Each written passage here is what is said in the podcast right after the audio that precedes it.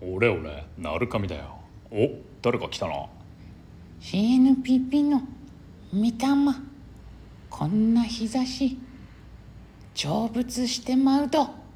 大丈夫か御霊フィリピンも30度超えてるからな。まあ夜も綺麗なんだよ。いい夜景がいっぱいあってな。そういうとこだといいかもな。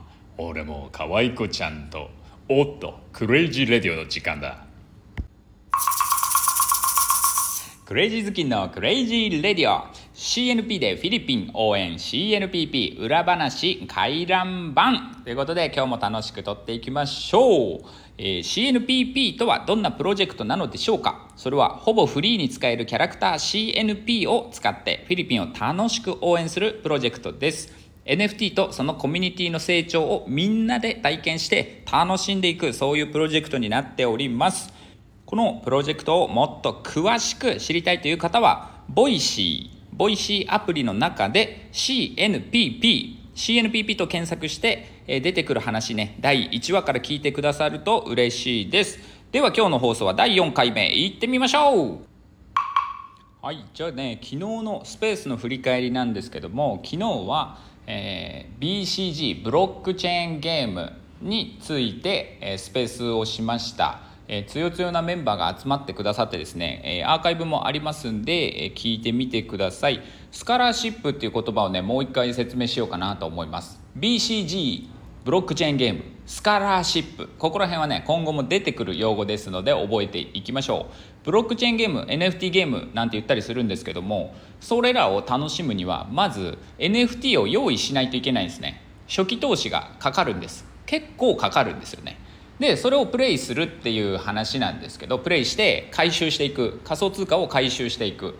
そういうゲームなんですけど、その初期投資を用意する人とゲームをする人プレイヤーが別々の人がやるっていう状態がスカラーシップですね。要はねレンタルシップと言ってもいいんですよ。用意した NFT を貸し出して借りた人がプレイする。借りた人は稼ぐ。借りた人は稼いだけどレンタルしてるから、えー収入をシェアする。まあ、シェアシップみたいな意味合いになりますね。それがスカラーシップっていうことです。BCG のスカラーシップ。これはねあのどのブロックチェーンゲームでもできるわけじゃないんですよ。スカラーシップを実装してるゲームと実装してないゲームがありまして。で実装してない方が圧倒的に多いです。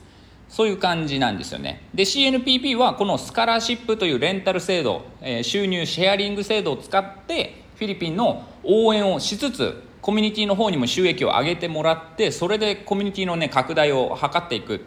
そういうことをね、やっていきたいなと。そういう話なんですね。この言葉を覚えておいてください。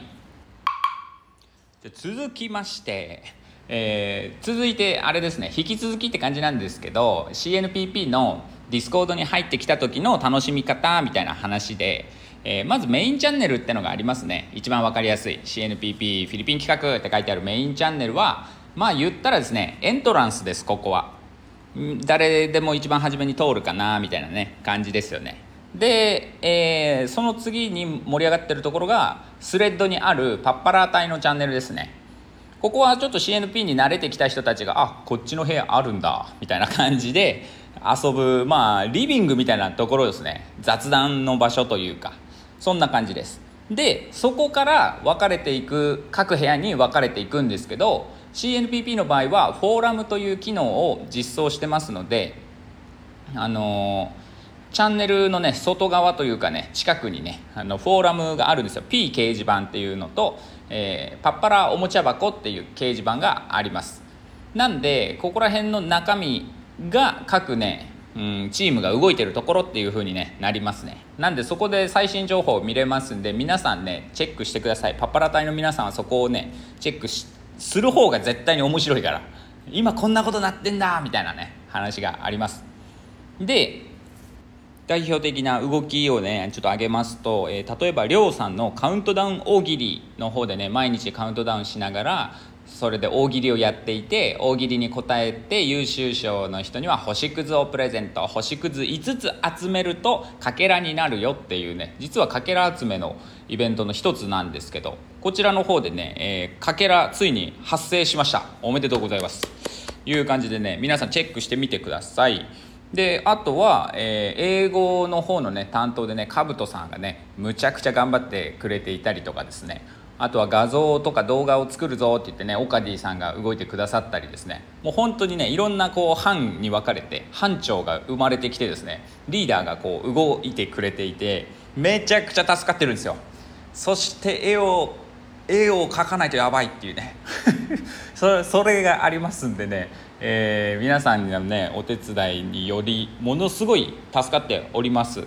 で、えー、DAO で働くっていうのはねどういうことなのかっていう DAO ワークみたいな話をねちょっと明日しようかなと思うんですけども。